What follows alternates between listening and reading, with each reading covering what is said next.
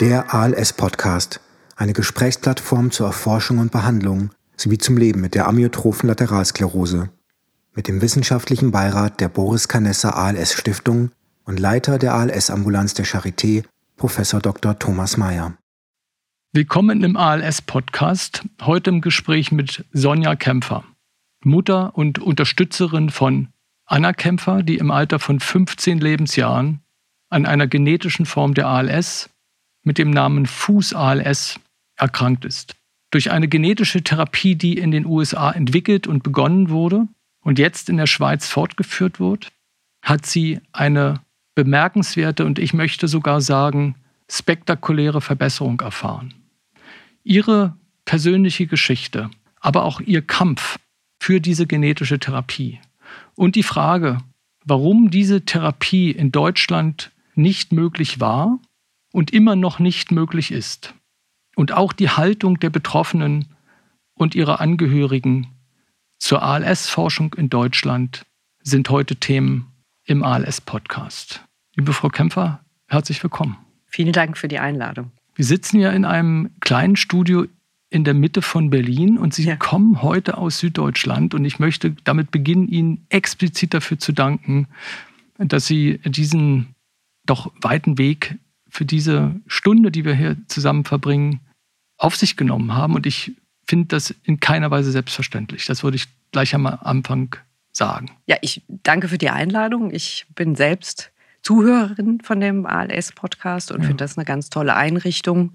Es hat mir auch oft äh, selbst schon weitergeholfen oder unserer Familie, weil es immer wieder interessante Themen gibt und interessante Tipps, die weiterhelfen. Und ja, hoffe, dass ich da heute auch einen kleinen Beitrag leisten kann. Also ich werde diese Folge, Ihr Einverständnis vorausgesetzt, auch mit zwei Namen versehen, Sonja Kämpfer und Anna Kämpfer. Ja, sehr gerne. Also, weil Sie, Sie sprechen ja doch auch im Namen Ihrer Tochter. Ja. Sie kann heute nicht dabei sein und ähm, können Sie gleich nochmal beschreiben, wo sie sich gerade befindet. Ja.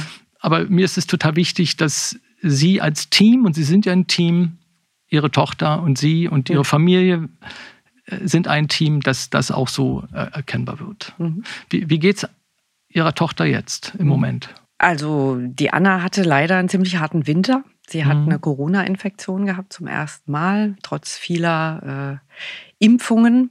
Ja. Und äh, ja, hat da auch ein paar Rückschläge einstecken müssen über Winter. Ähm, wir sind jetzt im Moment in einer Reha-Klinik ja. in, in, äh, in Burgau in Süddeutschland. Mhm. Und äh, da konnte man aber auf jeden Fall ihr wieder weiterhelfen. Ähm, und ja, hat für uns alle ein ganz gutes Reset gemacht. Wir haben ja. gerade wieder gelernt, wie wichtig Atmung ist ja. bei der ALS. Äh, das war so ihr größtes Problem über Winter. Ähm, ja, Corona geht ja oft auch auf die Atmung, ja. Äh, auch bei gesunden Menschen und bei ALS halt dann nochmal ein bisschen drastischer. Ja. Ähm, ja, jetzt ist sie wieder ganz gut aufgestellt und nächstes Wochenende werden wir wieder nach Hause kommen und dann hoffen wir, können wir wieder anknüpfen an sozusagen die vorherigen Zeiten. Ja, ich habe äh, Anna gesehen auf der Bühne stehend. Ich saß im Publikum. Mhm.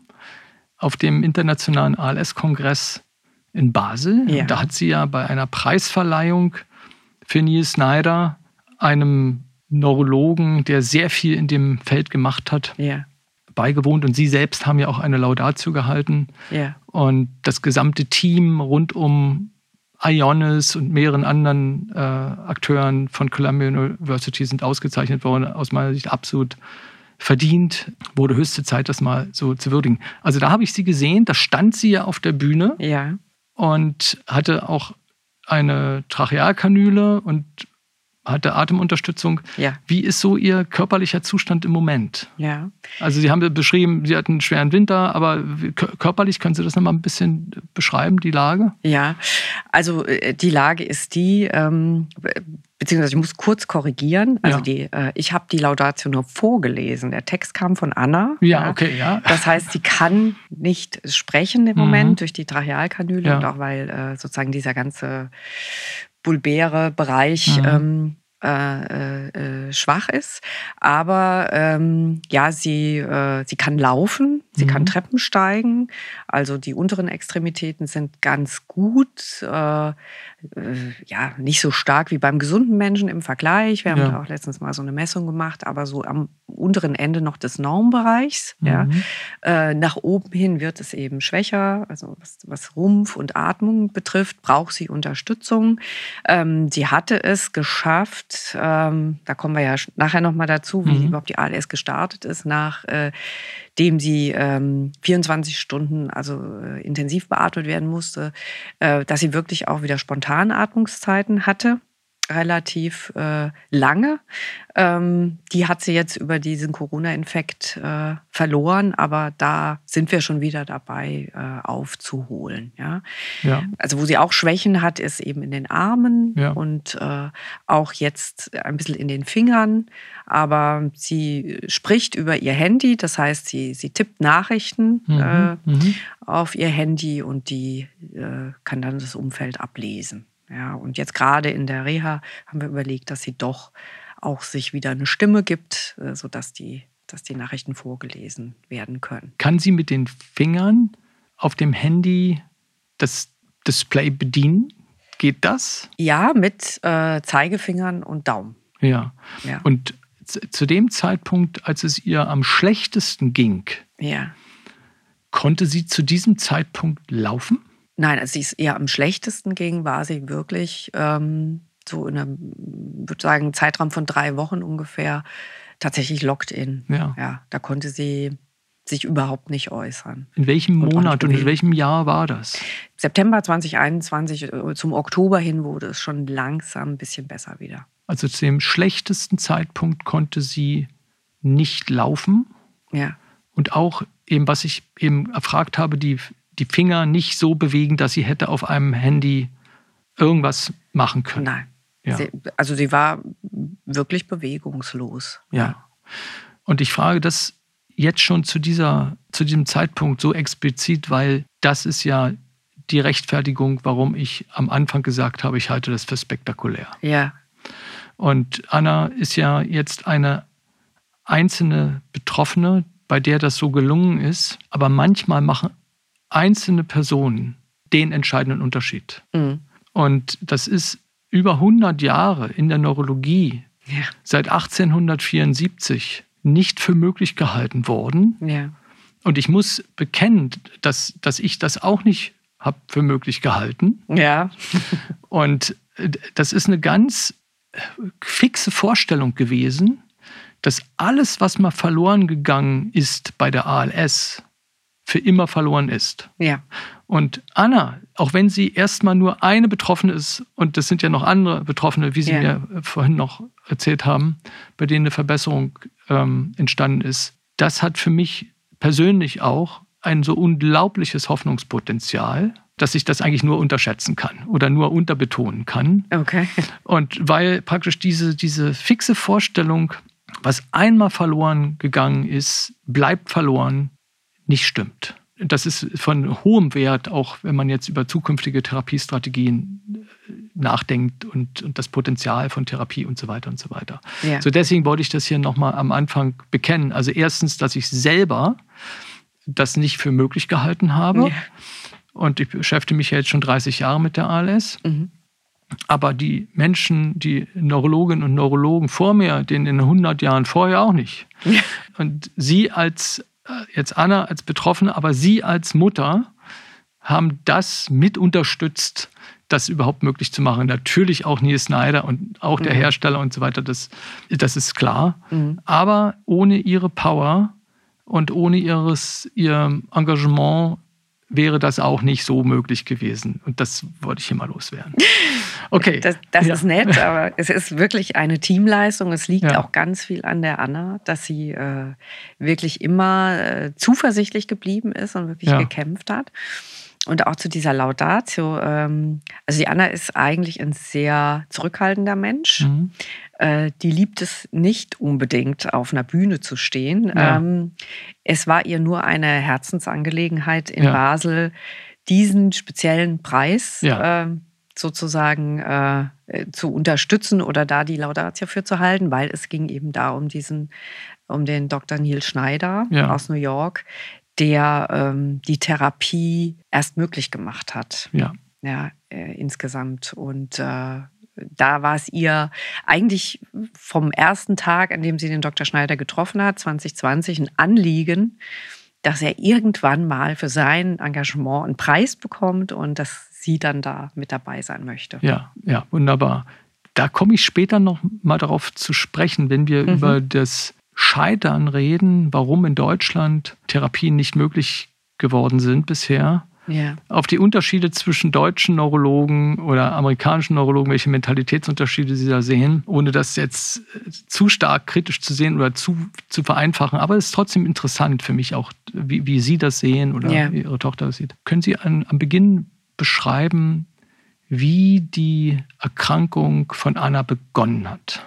Ja. Wann und wie? Also retrospektiv ähm, muss man sagen, ähm, hatte sie schon im Alter von drei Jahren einen Tremor, mhm. der immer wieder aufgetaucht äh, ist. Tremor muss man übersetzen, ist so ein Zittern. Zittern an den Händen. Zittern an den Händen bei Willkürbewegungen oder war es im Ruhetremor? Das bisschen schwierig zu sagen. Wir mhm. haben es spät, äh, wir haben es in der Zeit, äh, also wir haben es auch von, von einem Kinderneurologen untersuchen lassen. Er hat mhm. gesagt, es ist nichts Pathologisches, es sei so ein bisschen eine unterdurchschnittliche Körperspannung. Das heißt, mhm. in Situationen, wo sie sich besonders anstrengt, ähm, spannt sie halt extrem ihre Muskeln an.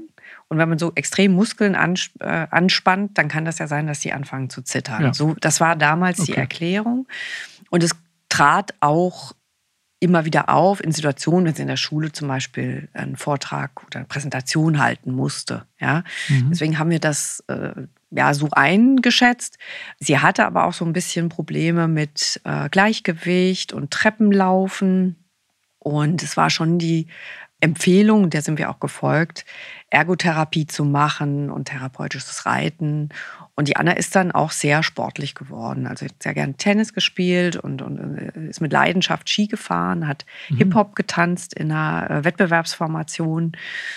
Und dann 2019 im November, im Alter von 15 Jahren, habe ich bemerkt, dass sie äh, immer wieder beim Sprechen zwischen zwei oder nach zwei, drei Worten Luft geholt hat. Aha. Also immer so, ich bin Anna und ich möchte jetzt, also in dem, in okay. dem Stil. Und naja, gut, 15-Jährige. hat sie da Gewicht verloren zu dem Zeitpunkt? Sie hat, war auch ein bisschen schlanker geworden, mhm. aber nachdem sie vorher auch eher immer, ja, kräftig, muskulös äh, hat sie auch immer mal so ein bisschen das Ziel gehabt, Gewicht zu verlieren. Ja. Insofern, das hatten wir da, also ich war da auf jeden Fall äh, vom Gewicht her nicht untergewichtig oder so. Das ja. ist uns noch nicht auf, äh, damals noch nicht aufgefallen, sondern eben diese eigenartige Sprache.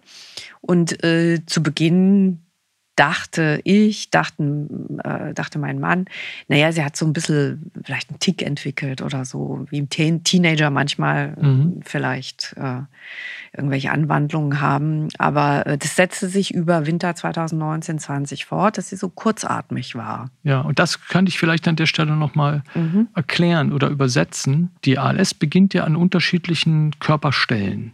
Sie kann am Arm beginnen oder am Bein oder eben an der Zunge, der sogenannten Bulbär-Symptomatik. Sie kann aber, das sind unter, in, unter 5% der Betroffenen der Fall, thorakal beginnen.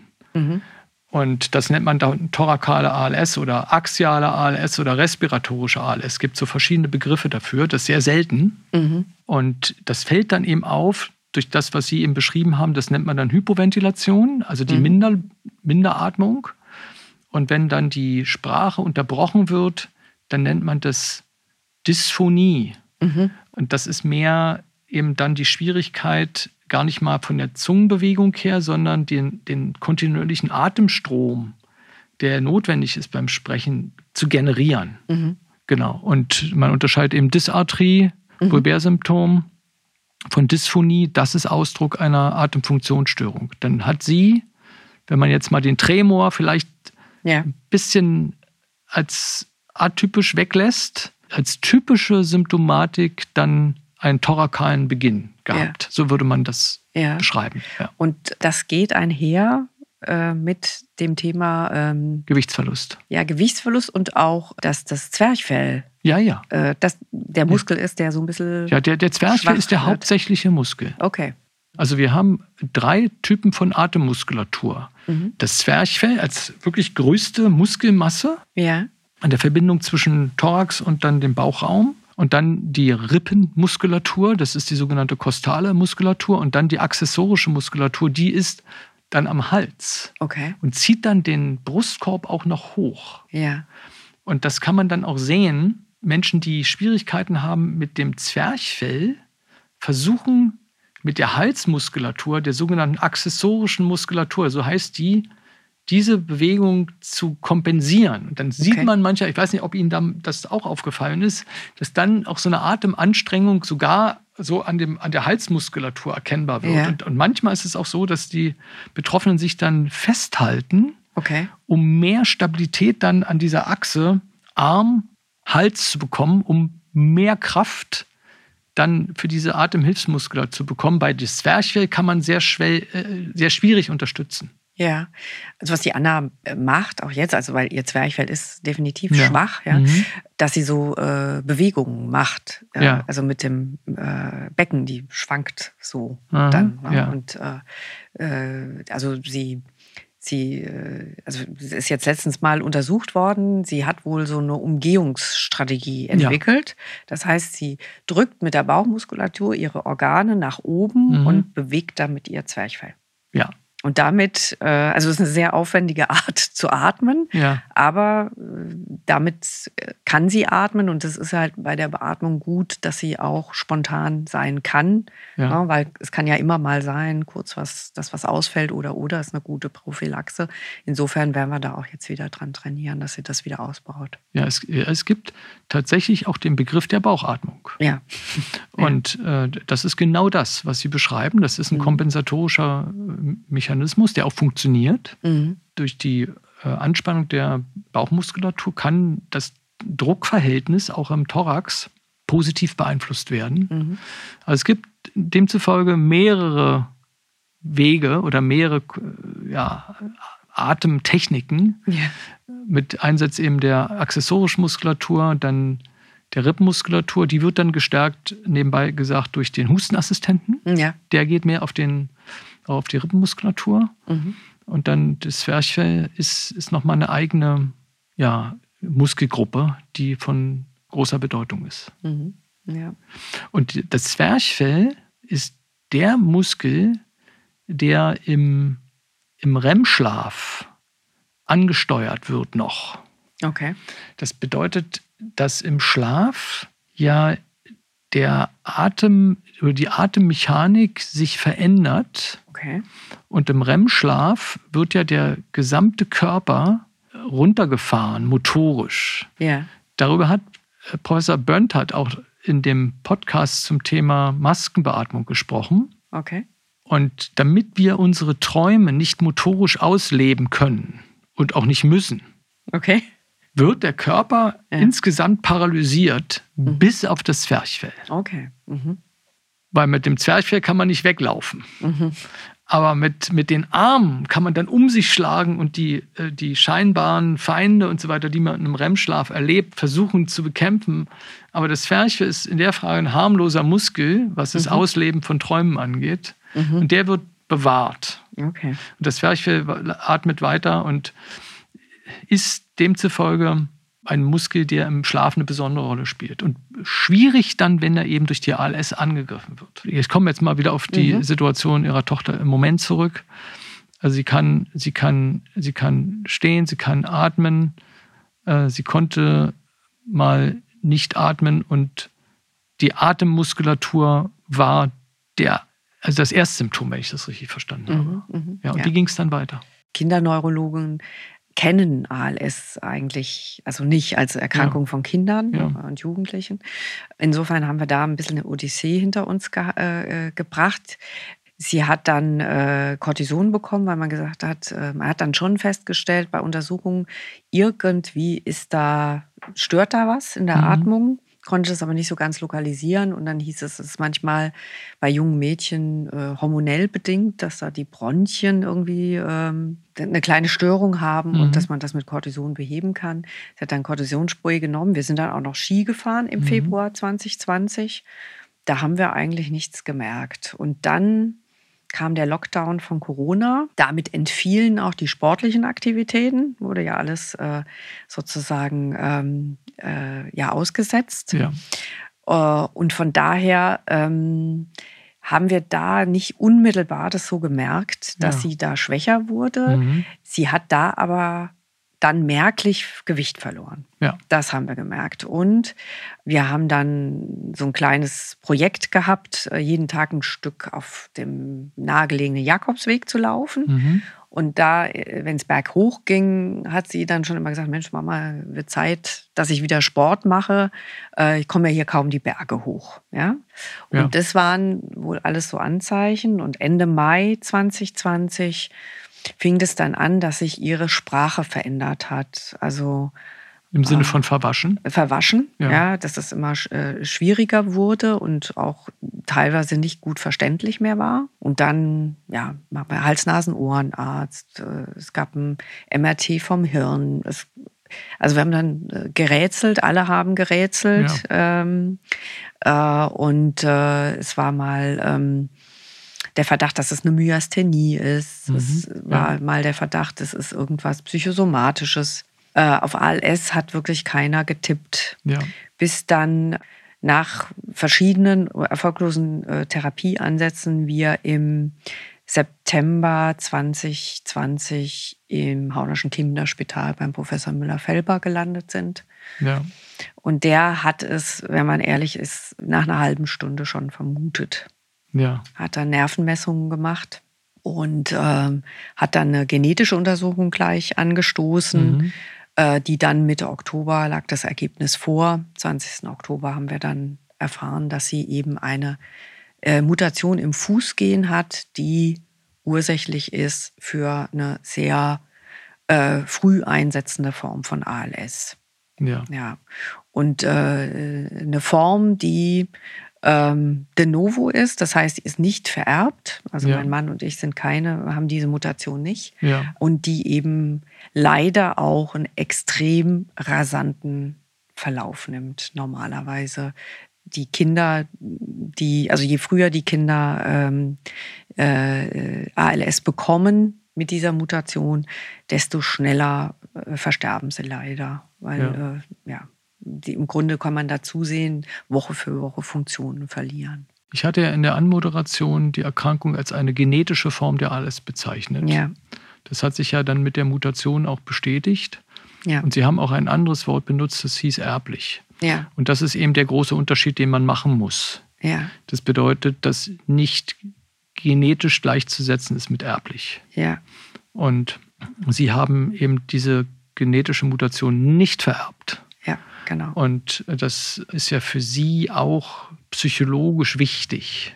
Kann ich mir jedenfalls vorstellen. Darüber haben wir jetzt nicht gesprochen. Ja. Aber äh, vielleicht können Sie das auch nochmal ja, in die eine oder andere Richtung kommentieren. Aber für die Mehrheit der, der Menschen, die uns zuhören und die, die damit konfrontiert sind mit der Diagnose, ist diese Unterscheidung zwischen genetisch und erblich wichtig. Und wir finden jetzt eben bei 10 Prozent aller Menschen mit ALS, die keine Familienvorgeschichte haben, so wie bei Ihnen, ja. trotzdem genetische Veränderungen.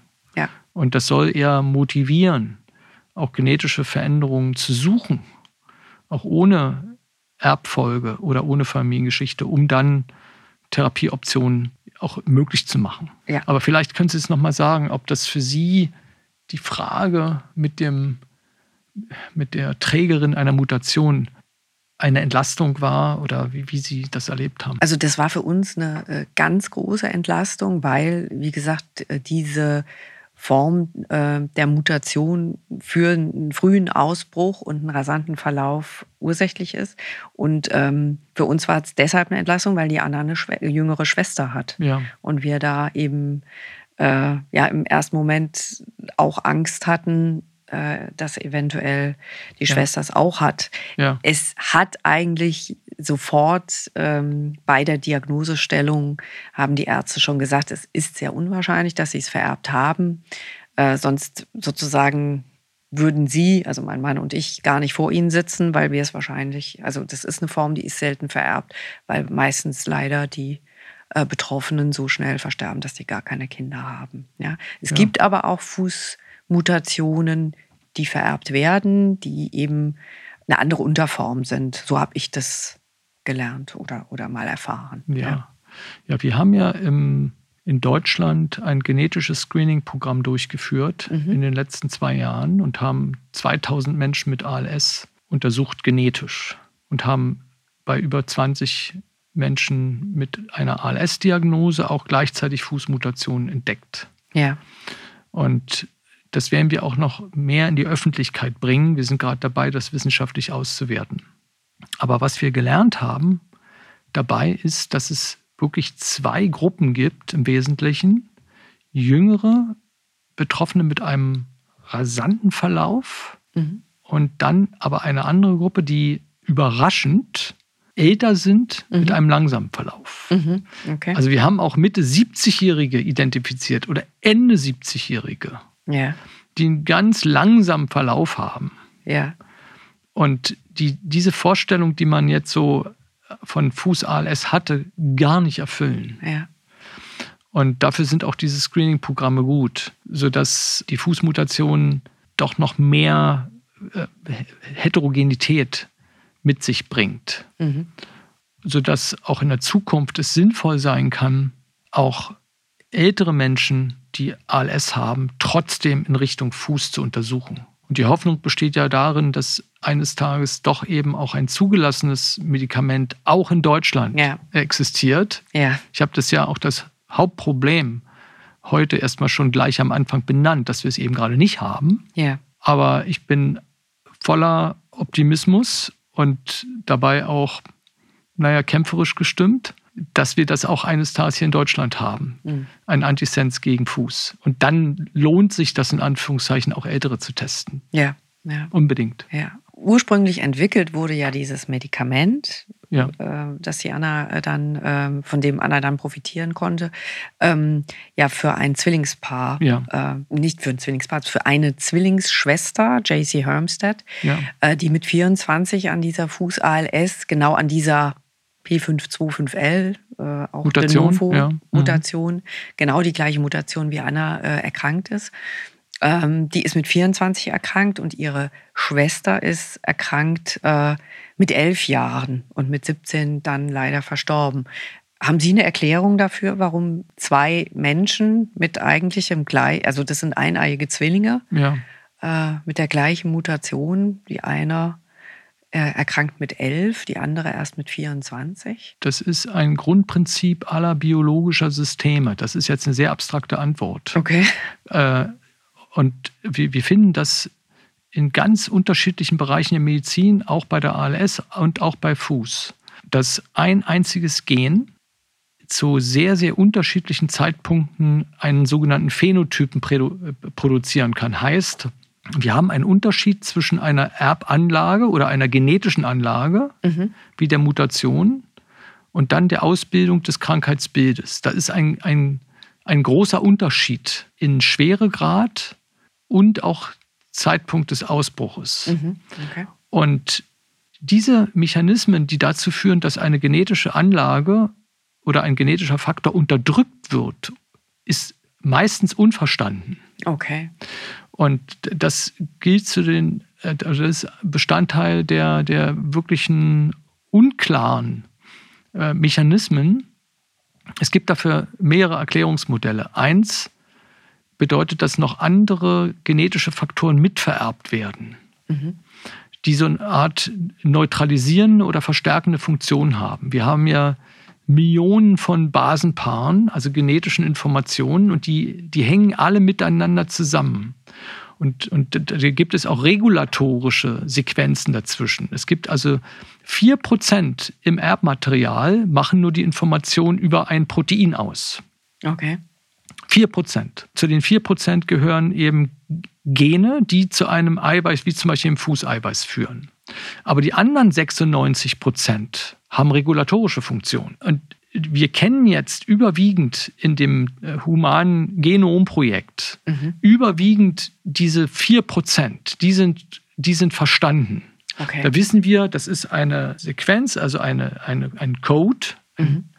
ein genetischer Code. Und der kodiert für dieses Eiweiß und das Eiweiß macht das und das. Mhm.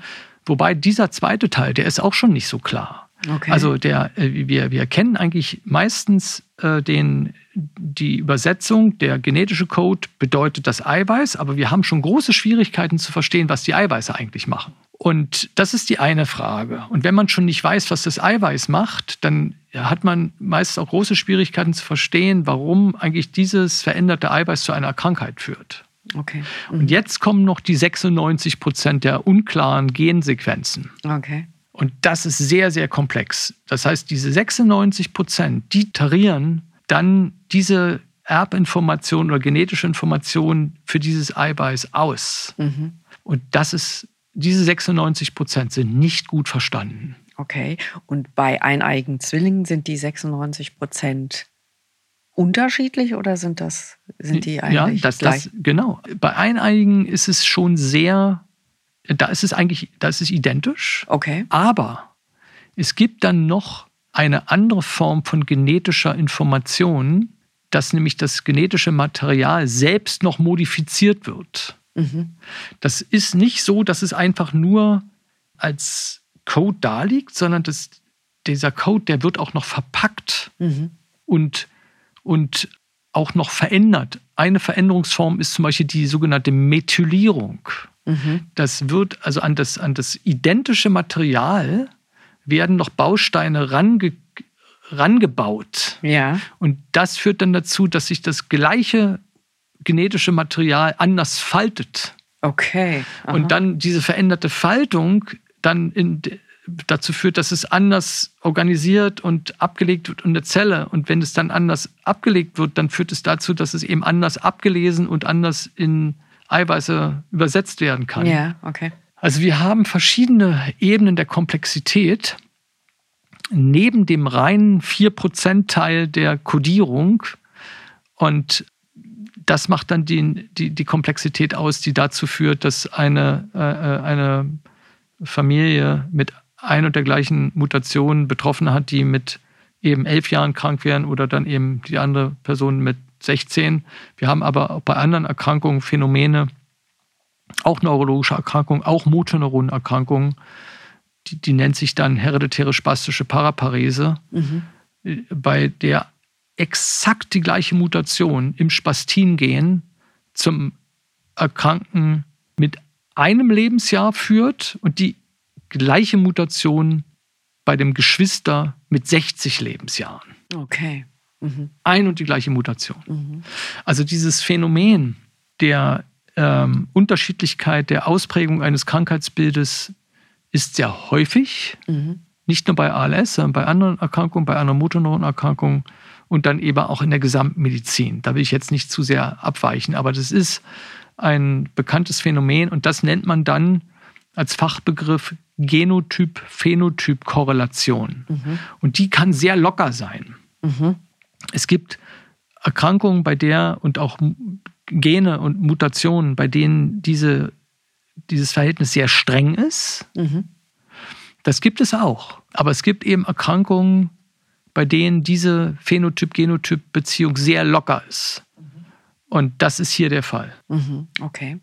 Weil das ist ja dann, oder könnte ja eine Hoffnung sein, Frage, dass wenn man versteht, was den Ausbruch hinauszögern ja. kann oder verhindern kann, ähm, wenn man das versteht, eben auch sozusagen das unter Umständen so zu manipulieren, dass es noch weiter verhindert wird. So ist es. Oder ja. eine Prophylaxe ja. irgendwie stattfinden kann, dass es gar nicht erst ausbricht. Ja. So ist es, ja. Mhm. Genau. Also im Moment klingt es sehr komplex und, und äh, klingt so, als ob es eher also irritierend ist und, mhm. und eher therapiehindernd ist. Sie, Sie haben absolut recht. Es ist auch eine Chance. Mhm. Und wenn man dann diese Methylierungsprozesse oder diese Faltungsprozesse oder die anderen modifizierenden Prozesse verstehen würde, dann wäre das auch eine Möglichkeit, ohne das Erbmaterial antasten zu müssen, ohne Genschere einsetzen zu müssen, äh, dann ähm, auch schon eine therapeutische Wirksamkeit zu haben. Und, und äh, es gibt eben Erkrankungen, die auch eine Motoneuronerkrankung sind, spinale Muskelatrophie. Mhm bei der genau das jetzt schon heute, 2024, erfolgreich eingesetzt wird.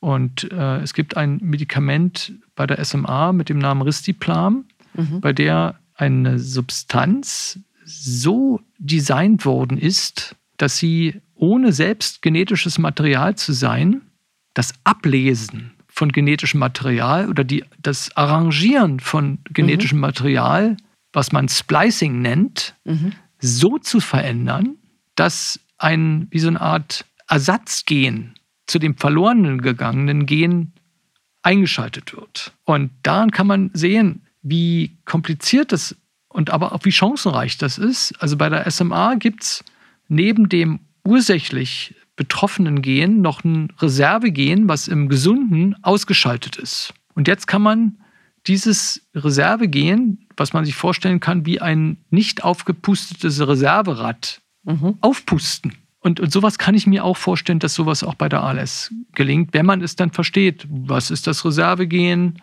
Äh, gibt es eins? Mhm. Und wie kann man das aktivieren und so weiter? Das ist nur die Erklärung, warum dieser Zusammenhang zwischen Genotyp und Phänotyp so kompliziert sein kann. Könnten Sie sich vorstellen, dass äh, also die zunehmende Digitalisierung und Einsatz von äh, äh KI, KI ja. ähm, und auch die also immer weiter explodierenden Rechnerkapazitäten das möglich machen, dass man irgendwann eben diese ganzen Stoffwechselprozesse versteht? Ja, unbedingt. Ja. Unbedingt. Das ist, äh, das ist gerade die Stärke von KI, mhm. Muster zu erkennen, ja. die wir eben als Menschen nicht so ohne weiteres erkennen können. Ja. Daran sehe ich eine echte Chance. Mhm. Und auch die Substanzen, von denen ich jetzt gesprochen habe, auch Ristiplam zum Beispiel, ist schon durch solche Techniken wie durch ähm, ja, hohe Rechenleistung unterstützte Screening-Programme ja. überhaupt solche Sequenzen zu identifizieren und Moleküle zu synthetisieren, die darauf optimiert sind, dort anzusetzen. Und KI oder AI, wie man es jetzt bezeichnet, wird unbedingt eine Hilfe sein. Ja, ja. Davon gehe ich aus. Ja. Weil die, die Ursprünge der, der, des Medikaments, äh, das Anna äh, schon mal ja. ganz gut geholfen hat, ähm, die gehen auf die Forschung in den 70er Jahren zurück. Ja. Sie meint das Antisense-Oligonukleotid? Ja, genau. ja, ja. ja. Also das ist schon ein sehr langer Zyklus, da sind wir ja schon bei 50 Jahren. Ja, ja. Aber vielleicht gibt es ja die Möglichkeit über KI äh, diese Zyklen auch zu verringern, dass man schneller Potenziale erkennt. Unbedingt. Also wir, wir, wir können das ja auch bei der ALS schon erkennen, dass der Erkenntnisprozess von SOD1, das war das erste Gen, was identifiziert worden ist 1993, mhm. Und dann der, der Zulassung in den USA 2023, ist ja auch ein erschütternd langer Zeitraum, äh, dass der schon bei Fuß Antisense, wenn man jetzt nur die Produktentwicklung nimmt, nicht das Grundprinzip der Antisense-Oligonukleotid-Entwicklung, ja. schon wesentlich kürzer ist. Mhm. Und äh, das, das können wir erkennen, dass also die Entwicklungszyklen doch deutlich kürzer werden. Und, und künstliche Intelligenz wird definitiv einen Beitrag dazu leisten. Mhm. Ja, also wir, ähm, wir waren stehen geblieben bei der Diagnosestellung, mhm. dann einer fußbedingten ALS-Erkrankung. Wie waren dann Ihre nächsten Schritte? Sie wussten dann, dass Ihre Tochter eine, eine genetische Veränderung hat. Wie sind Sie darauf gekommen, dass es an einem anderen Teil der Welt, am, über den Atlantik, überhaupt einen, einen Menschen gibt oder eine Gruppe, ein Team gibt, was sich damit beschäftigt? Wie ist das mhm. gelaufen? Ja, das ist, das war wirklich Teamwork. Ähm, also ich kann mich gut erinnern an dem 20. Oktober. Ähm, der Arzt, der uns die Diagnose vermittelt hat. Ja. Noch in Corona-Zeiten durfte nur ich in die Klinik kommen, also nicht mein, mein Mann dazu. Und äh, man hat ihm selbst den Schrecken angemerkt. Also äh, der war fassungs selbst fassungslos und äh, ist eben schwierig, wenn man Eltern äh, so eine Diagnose eröffnet, äh, ohne ohne irgendeinen Trost zu haben, dass das vielleicht wieder was werden würde. Ja. Wir waren auch zwei, drei Tage wirklich ähm, vollkommen am Boden. Wir haben aber das große Glück, dass äh, Annas Opa ein Hausarzt, also er würde sagen, ist, also er hatte eine Praxis mhm. ähm, und äh, dann ähm, gehandelt hat. Das heißt, er hat einen äh, entfernten Verwandten in den USA kontaktiert und hat gesagt, ähm, hat das geschildert und gefragt, ob es zumindest irgendeine Studie in den USA gibt, weil er meinte damals schon, erfahrungsgemäß äh, könnte es sein, dass da in den USA mehr läuft als in Europa. Ja. Und äh, ja, und über den Kontakt dort, das ist ein äh, Professor an der Rutgers, der hat dann sozusagen sein Netzwerk befragt, der Jens, und ist dann auf den äh, äh an die Columbia gekommen und da äh, zum Dr. Schneider. Dann haben Sie den angemailt? Genau. Wir haben und, den. Ja. Oder wie, ist, wie, lief das? Ja, ja das war äh, also super äh, unkompliziert. Das heißt, ja. wir hatten seine Mailadresse, wir haben eine, eine, Mail geschrieben, kurz geschildert, dass eben äh, unsere Anna diese Mutation hat und ähm, dass wir gehört haben, dass er an dem äh, da ein Programm oder eine, Forschung laufen hat, an der sie eventuell teilnehmen könnte. Ja. Und äh, das war wirklich innerhalb von 24 Stunden hatte er nicht nur geantwortet, sondern auch sofort ein Zoom-Call mit uns einberufen. Ja. Ähm, was uns damals nicht bewusst war, ihm aber schon, weil er äh, ja schon weitere Fälle hatte, war, dass das eben ein ganz rasanter Verlauf ist. Ja, ähm, ja und äh, er hat uns dann kontaktiert und hat äh, gesagt, er versucht uns zu helfen. Und dann sind Sie dorthin geflogen? Ja, also man hat zuerst versucht, äh, in, in das eher sozusagen äh, das Medikament, was das heißt JC Fusion, mhm. ist ein Medikament, was für äh, schon mal erwähnte JC Hermstead ja. entwickelt wurde, auch mhm. in einer äh, sehr konzertierten Aktion äh, von, einem, von einem Team von Wissenschaftlern, äh, FDA und Familie Hermstead und dem Dr. Schneider eben federführend ja, man hat versucht, äh, ob man eventuell das importiert und hier äh, in Deutschland verabreicht an die Anna. Das wird per Lumbalpunktion ja. verabreicht. Das äh, stellte sich aber ganz schnell nach zwei Wochen raus, dass es zu viele regulatorische Hindernisse gibt. Ja. Und deswegen ähm, hat der Dr. Schneider schon parallel bei der FDA nachgefragt, ob er die Anna auch in New York direkt behandeln darf. Und das war relativ schnell äh, geklärt mit der ja. FDA und so sind wir dann ähm, am 11. Dezember ins Flugzeug gestiegen 2020. Sind. 2020, ja, mitten ja. in der Corona-Zeit mit Ausnahmegenehmigung. Eigentlich ja. gab es ein Einreiseverbot für mhm. Europäer in den USA, mhm. aber äh, sind dann eben geflogen, die, äh, die Anna und ich. Und Sie beide zusammen? Wir zusammen, genau. Ja. Wie ging es weiter? Dann, dann wurde nochmal die genetische Variante nochmal reproduziert, wahrscheinlich.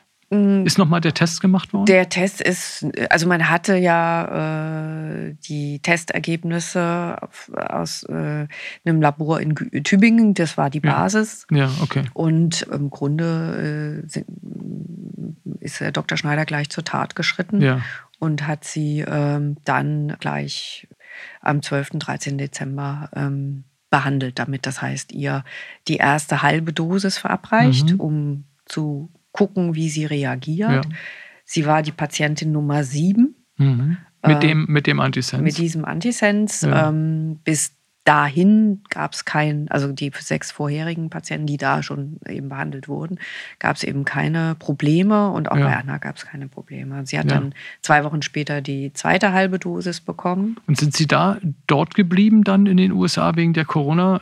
Wir sind dann Richtlinien, er, erst sowieso ja. für diese 14 Tage da geblieben mhm. und dann stellte sich aber raus, in, äh, es kam, kamen neue Varianten von dem Coronavirus und dann mhm. hat der Dr. Schneider und sein Team uns empfohlen, lieber in den USA zu bleiben, mhm. weil es nicht klar war, das war auch kurz vor äh, Wechsel der ähm, Präsidentschaft, ja.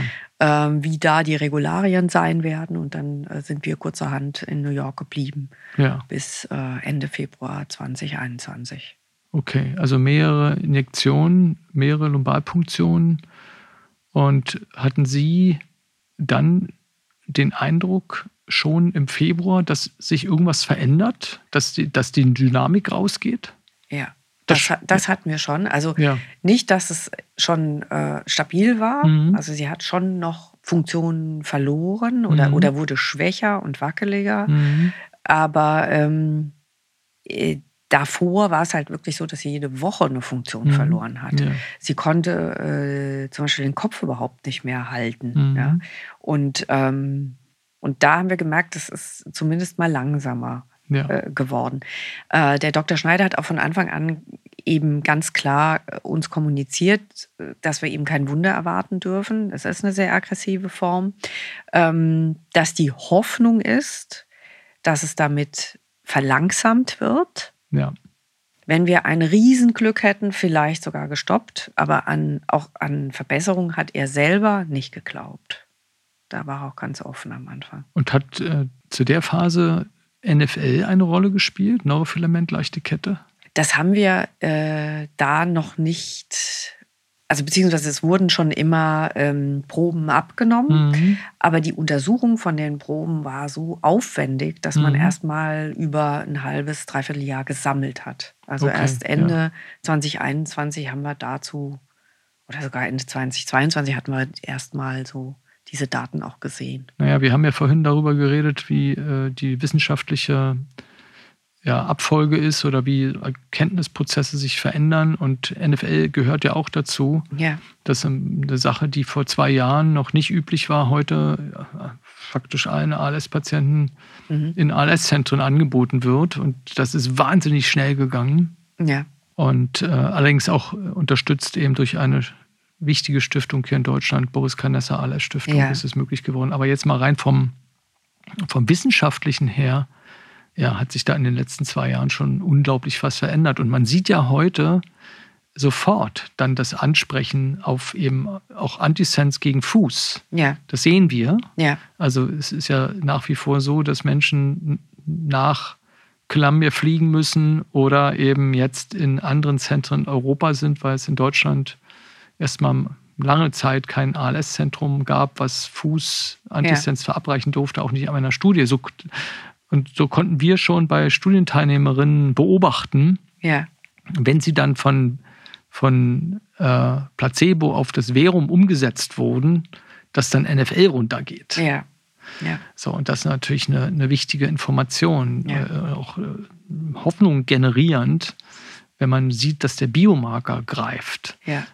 Das war damals offensichtlich noch kein Thema. Sie das, mussten das so an den Symptomen ableiten. Ja, wir haben das an Symptomen abgeleitet, aber später hat man dann äh, schon diese äh, Untersuchung, also beziehungsweise man hat ja dann die von Anfang an immer mhm. Liquor auch abgenommen von ja. Anna und es untersucht und hat dann auch feststellen können, dass sie, äh, also dass diese Neurofilamente enorm zurückgegangen sind. Ja. ja. Gut, dann ist die Therapie jeden Monat weitergeführt worden genau. und ist, sie wurde trotzdem jetzt vom Gesundheitszustand immer schlechter. Ja. Und dann sind sie ja in die Schweiz gewechselt. Ja, also wir sind bis, wie gesagt, bis Ende äh, Februar 2021 in New York geblieben, haben von da aus versucht, in Deutschland ein Zentrum zu finden. Ja sind aber hier auf große Skepsis gestoßen. Ja. Und es war auch regulatorisch einfach juristisch nicht machbar. Ja, ja. Man kann in Deutschland einen Arzt nicht aus der Haftung entlassen. Ähm, das Medikament an sich war damals ja sozusagen eine, eine spezielle Produktion, äh, die jetzt noch kein nach diesen äh, GMP äh, Standards produziertes Medikament ist. Es war alles nicht möglich. Ja, GMP ist der Name für eine bestimmte Einhaltung von Qualitätskriterien in der Herstellung eines Arzneimittels. Genau. Und da gibt es Standards und die sind unterschiedlich in Europa und den USA und es gibt höhere Anforderungen an diese Qualitätsstandards in Europa. Das, das, das ist so. Ist, und ja. äh, das sind auch äh, Prozessanforderungen. Und ähm, also es ist jetzt nicht so, dass in, in den USA da irgendwie wild irgendwas verabreicht wird. Ja. Also da gab es schon auch Toxizitätsprüfungen und, und, und, ja. ja. Aber ähm, das ist schlanker als hier, Absolut. muss man so sagen. Ja. Und ähm, auch in so einer besonderen Situation, wie wir ja waren, dass man sagt, okay, wenn man das jetzt unbehandelt lässt, dann sind diese Kinder, also Dr. Schneider hat es später mal zu uns gesagt, als er die Anna das erste Mal untersucht hat im Dezember 2020, hat er ihr unbehandelt ungefähr noch sechs Monate gegeben. Ja. Dann, das heißt bis Juni 2021. Und ähm, alleine das ja, hat sie schon mal äh, überstanden gehabt. Und da hat man schon gemerkt, äh, da wirkt was. Ja. Aber sie ist noch schwächer geworden. Wir haben nichts gefunden in Deutschland. Das heißt, wir sind noch äh, viermal, also mo zur monatlichen Dosis, viermal nach New York geflogen, hin und zurück mit ja. Ausnahmegenehmigung. Im Frühjahr Was, 21. Im Frühjahr 21, bis wir ja. dann im Mai 21 von einer sehr guten Freundin, die auch Neurologin ist, einen Kontakt gemacht bekommen haben in die Schweiz. Also ja. die Freunde, wir haben da wirklich ein ganzes Netzwerk an, an, an ja. befreundeten Ärzten, die uns da unterstützen. Und irgendwann hatten wir dann die Idee äh, in der Gruppe Mensch, ähm, ja, EU ist irgendwie alles schwierig, nicht ja. nur Deutschland. Aber wie sieht es denn aus in der Schweiz? Das kleine ja. gallische Dorf. Ja.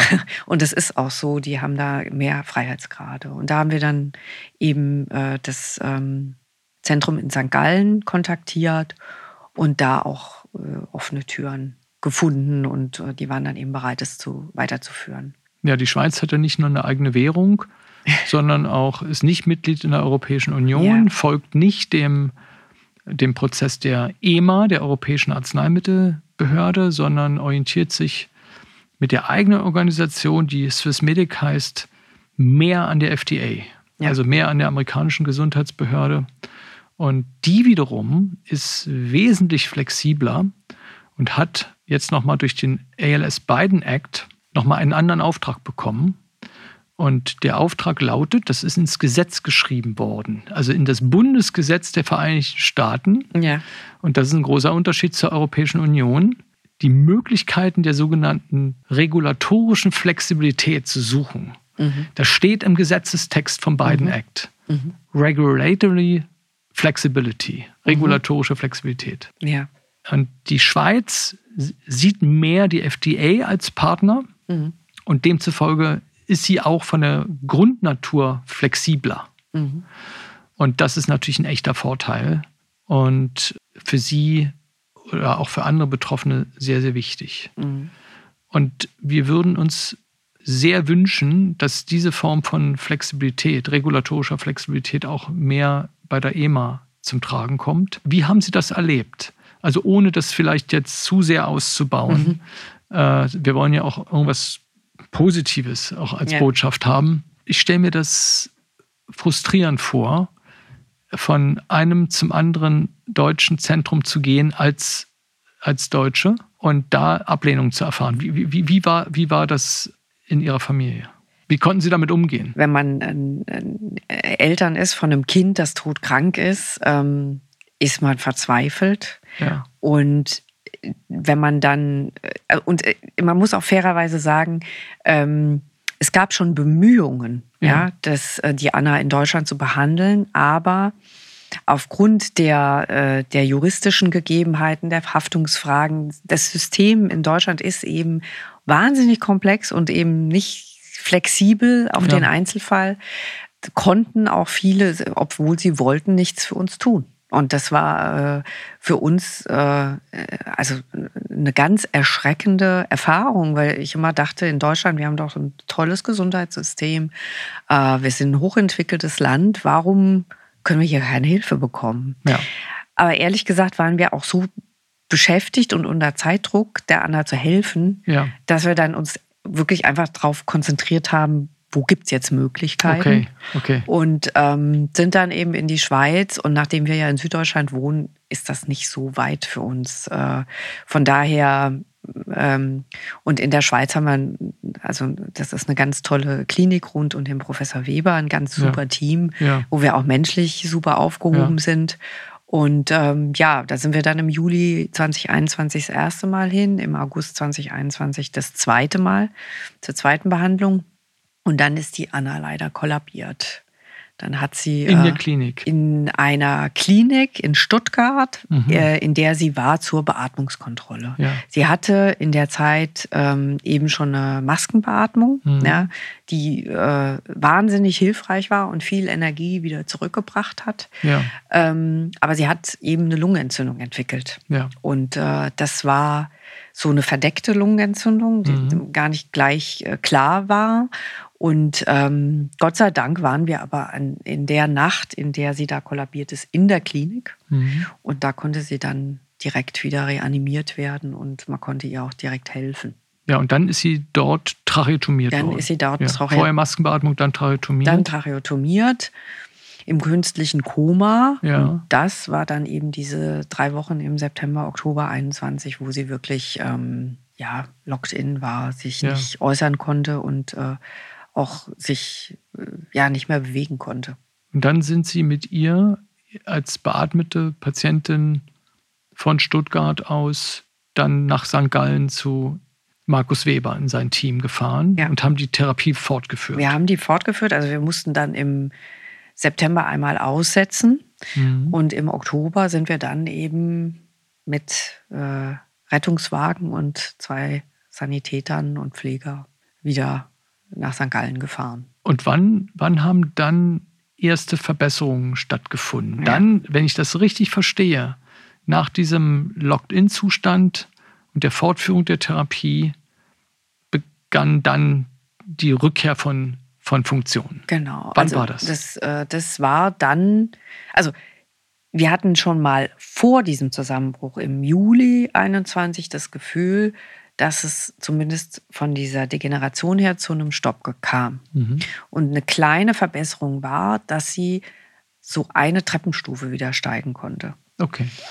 Ähm, ja, dann, wie gesagt, kam dieser Zusammenbruch ähm, und dann äh, sozusagen noch in der Klinik. Sie war also, glaube ich, insgesamt acht Wochen in der Klinik, äh, nach, dem Trache, äh, nach der Tracheotomierung noch vier Wochen fing es äh, sozusagen ähm, äh, an, dass sie auf einmal wieder Finger bewegen konnte, äh, dass sie die Füße wieder bewegen konnte. Wir hatten dann ähm, ein, ja, so ein DIN A3-Plakat mit dem Alphabet drauf. Mhm. Und da fing sie dann an, mit dem Fuß auf Buchstaben zu zeigen.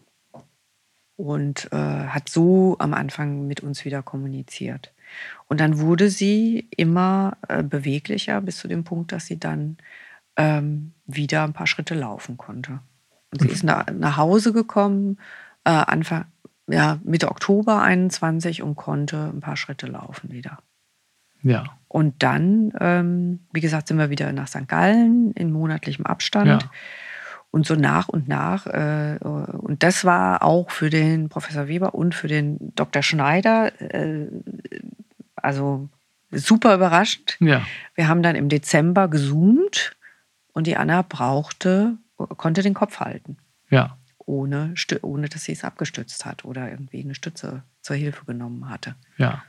Ja. Und waren Sie noch mal in New York, jetzt physisch oder? Nee, äh? aber äh, der Dr. Schneider hat uns besucht dann. Ja. In, in, ja, da habe ich ihn dann auch getroffen, zumindest in dem ja, Zusammenhang. Genau. Ich habe mich ja auch mal mit ihm ja, in Frankfurt äh, auf dem Flughafen verabredet und wir haben mal zusammen ein paar Stunden verbracht und mal Aktivitäten abgestimmt.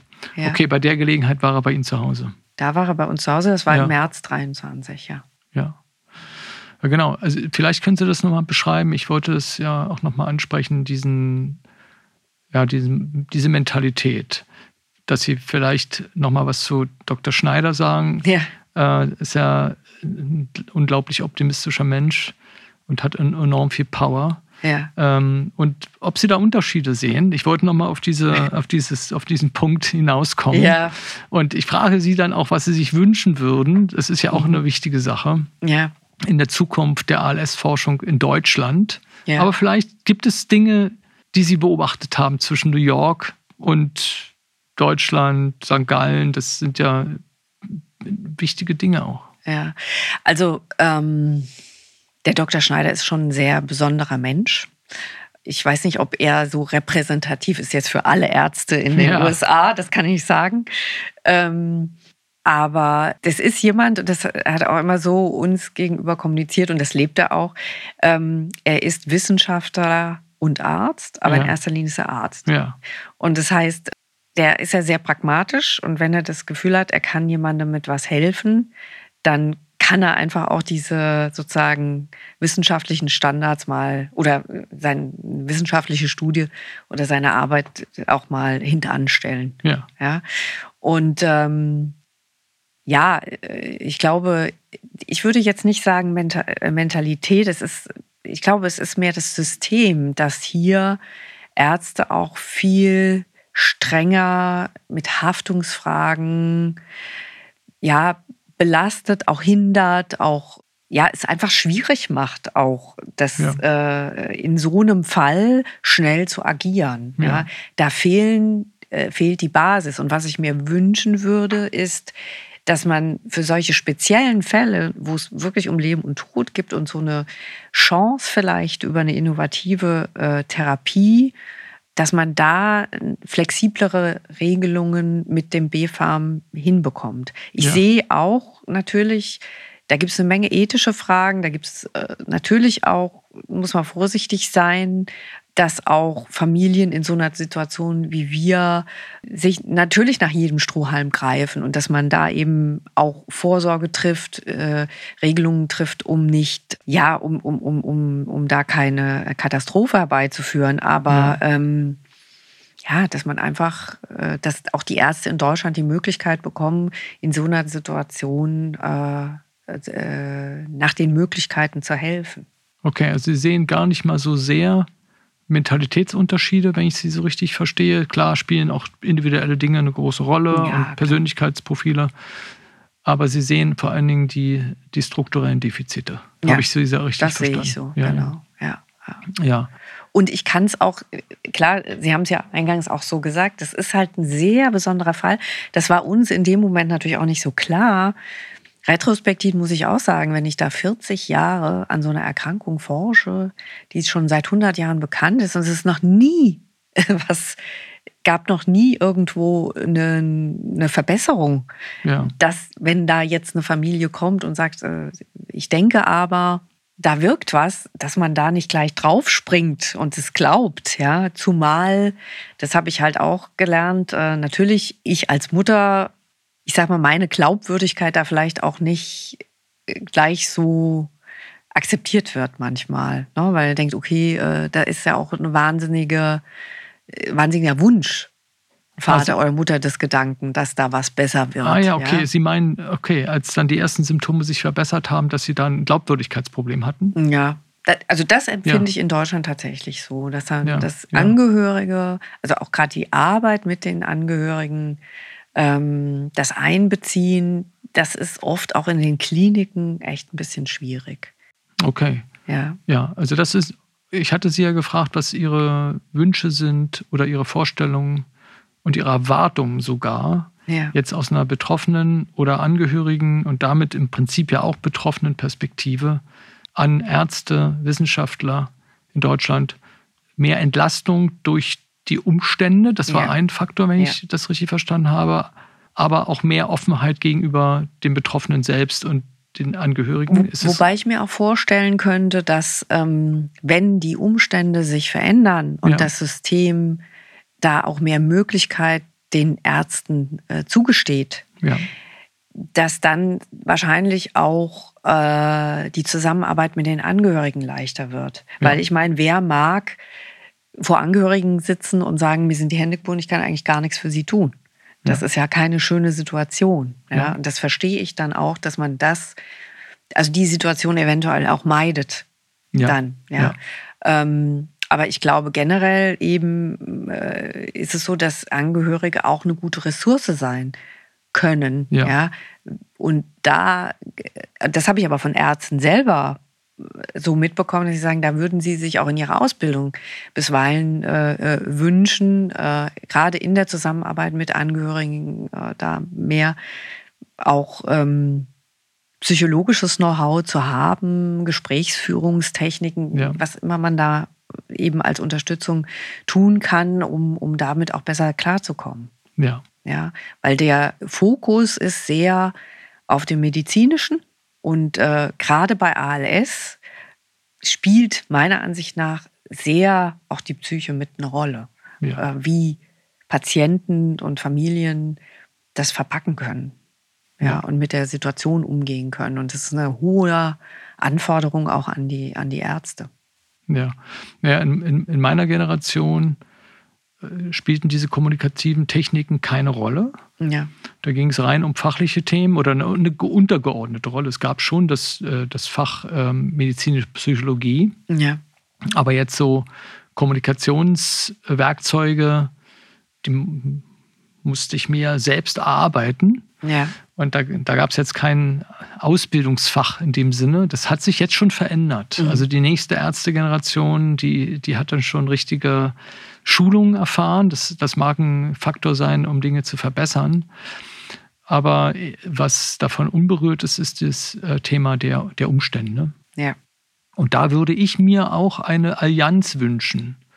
Und da gilt es davon, von den Amerikanern zu lernen. Und die Allianz lautet zwischen betroffenen Angehörigen, Ärzten und Menschen in den regulatorischen Institutionen. Die ja. würde ich gar nicht aus, außen vor lassen. Also ich hatte mhm. ja zusammen mit äh, Patrick Weid, Dr. Patrick Weid und einer Repräsentantin Tatjana Reitzig kurz vor Weihnachten ein Treffen im Bundesinstitut für Arzneimittel und Medizinprodukte und bin dort auf Menschen getroffen, mehr als zehn Leute, die sich dort vom B-Farm in einem Raum mit uns versammelt haben, die absolut positiv waren. Ja. So, das bedeutet also, wenn man das auf eine menschliche Ebene runterbricht, war das ganz in Ordnung. Mhm. Und allerdings befinden die sich auch wiederum in einem Gesetzesrahmen. Und was ich mir vorstellen könnte, dass wir in dieser Allianz, nämlich Angehörige, Patientenorganisation und die Institution selbst, Veränderungen im Sinne von Flexibilität herbeiführen. Und wenn man jetzt nochmal auf die Situation in den USA zu sprechen kommt, der Biden Act ist nicht einfach nur so entstanden, sondern durch Lobbyarbeit von Angehörigen. Ja. So, und da, da, da, da, ähm, stelle ich mir auch eine Chance vor, äh, für die Zukunft gemeinsam. Mhm. Also Sie haben äh, gesagt, Sie haben Erwartungen an die, Ärzte, an die Ärzte, damit meine ich auch immer Ärztinnen mit natürlich. Ja. Ähm, also an die Ärzteschaft im weitesten Sinne und auch an die Wissenschaft. Aber ich könnte mir vorstellen, dass auch die Angehörigen auch eine Power haben. Ja. Und die vielleicht noch nicht so gut genutzt ist wie in den USA. Ja. Und Sie haben jetzt unglaublich viel erreicht für Ihre Tochter und Ihre Familie mit einer wirklichen Energieleistung. Was ich mir in der Zukunft vorstellen kann, dass eine stärkere Zusammenarbeit stattfindet, um diese, diese Limitationen, die in dem System existieren, aufzubrechen und zu ja. sagen, okay, wir brauchen dann eben auch eine, eine, eine Gesetzespassage im Arzneimittelgesetz, ja. die dann bedeutet, wir können unter den und dem Umständen die und die Flexibilisierung vornehmen und so weiter. Das ist ja gelungen. Mhm. Und in den USA, der ALS Biden Act hat ja zwei wesentliche Komponenten. Einmal sind 100 Millionen US-Dollar pro Jahr in Wissenschaft geflossen und mhm. das für fünf Jahre. In mhm. Zahlen eine halbe Milliarde. Mhm. Davon ist in Deutschland keine Rede. Mhm. Das ist der eine Punkt.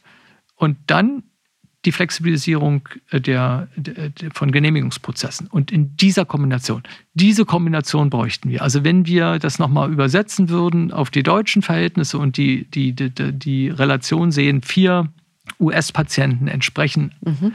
einem deutschen Betroffenen, also 4 zu 1 ist ja die Häufigkeitsrelation durch die Größe des Landes USA im Vergleich zu Deutschland, dann müssten wir ja insgesamt 100 Millionen Euro über fünf Jahre haben, um ALS-Forschung zu befördern. Mhm. Haben wir aber nicht. Mhm. Also das, das wäre in dieser noch nicht existierenden Allianz, mhm. von der ich aber träume, mhm. ähm, wäre das die eine Sache, das Geld, Geld und Flexibilisierung. Ja.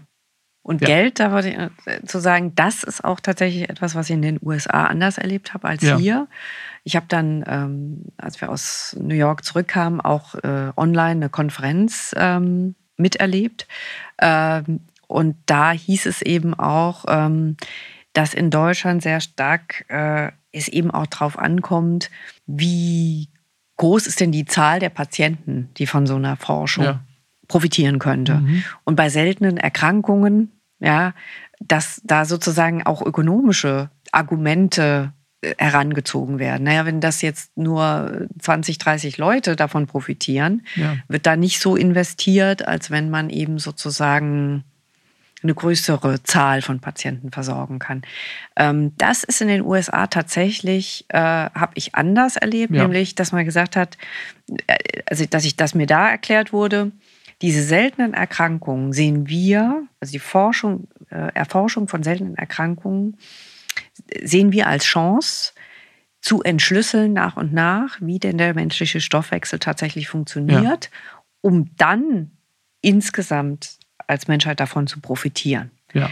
Und ähm, dass da eben ganz große Budgets zur Ver äh, Verfügung gestellt werden. Jetzt eben da über diesen beiden Act ähm, für die ALS, aber auch generell schon vor Jahren große Budgets und das ist auch ein Ausfluss dieses, dieser ASO-Forschung, von der die Anna jetzt profitiert hat, ist auch ein, ein, ein Ausfluss dieser, äh, dieses politischen Investments. Ja. ja. dass da junge Forscher an der Ost, äh, Westküste hoch und runter an den Universitäten sich eben mit guten Ideen zu diesen Themen der seltenen Erkrankungen bewerben konnten für Projekte ja. und dann eben äh, äh auch äh, mit großen Subven äh, Subventionen unterstützt wurden. Das ja. fehlt in Deutschland eben auch. Ja.